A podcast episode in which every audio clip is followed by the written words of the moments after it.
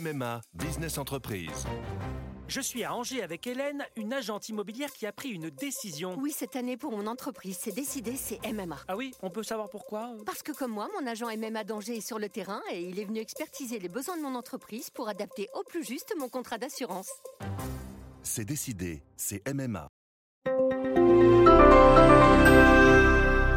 Bonjour, c'est Vincent Trémollet pour l'éditorial du Figaro du 6 décembre. Le titre a contresens. En France, tout s'achève par des impôts. À entendre certaines voix de la majorité, même une révolte fiscale peut déboucher sur un nouveau prélèvement. Depuis que le gouvernement a annoncé qu'il était prêt à annuler la fameuse taxe, le concours Lépine des idées folles bat son plein. Rétablissons l'ISF, lance Marlène Schiappa, sans doute parce que sa disparition participe de l'inégalité femmes-hommes qu'elle est chargée de combattre. Ajoutons une tranche supplémentaire à l'impôt sur le revenu, propose ingénument un député LAREM. Encore un peu et le revenu universel reviendra sur la table. Même si elle s'affuble désormais du masque hideux de la fièvre robespierriste, il faut, pour comprendre cette révolte fiscale, remonter aux sources profondes qui l'ont fait jaillir. Confuse, contradictoire, indiscernable parfois, elle a toutefois pour premier slogan une phrase limpide Laissez-nous vivre de notre travail. Rien dans une telle supplique ne contient la revendication d'un statut, d'une subvention, d'un impôt.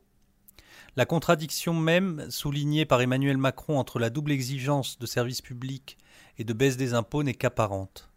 Elle dit plutôt que le contribuable ne s'y retrouve pas entre ce qu'il donne à la collectivité et ce qu'elle lui procure. Le tournant que demande la classe moyenne, avec ou sans jaune fluo, est social, mais il n'est pas comptable.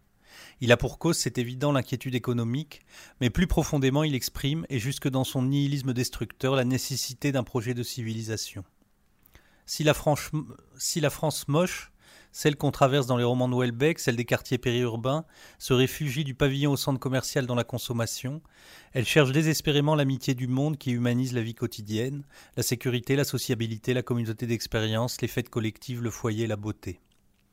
Ballottée par les vents violents de la mondialisation et du multiculturalisme, elle crie pour ses fins du mois, mais l'angoisse qui l'étreint est celle de la fin d'un monde, le sien.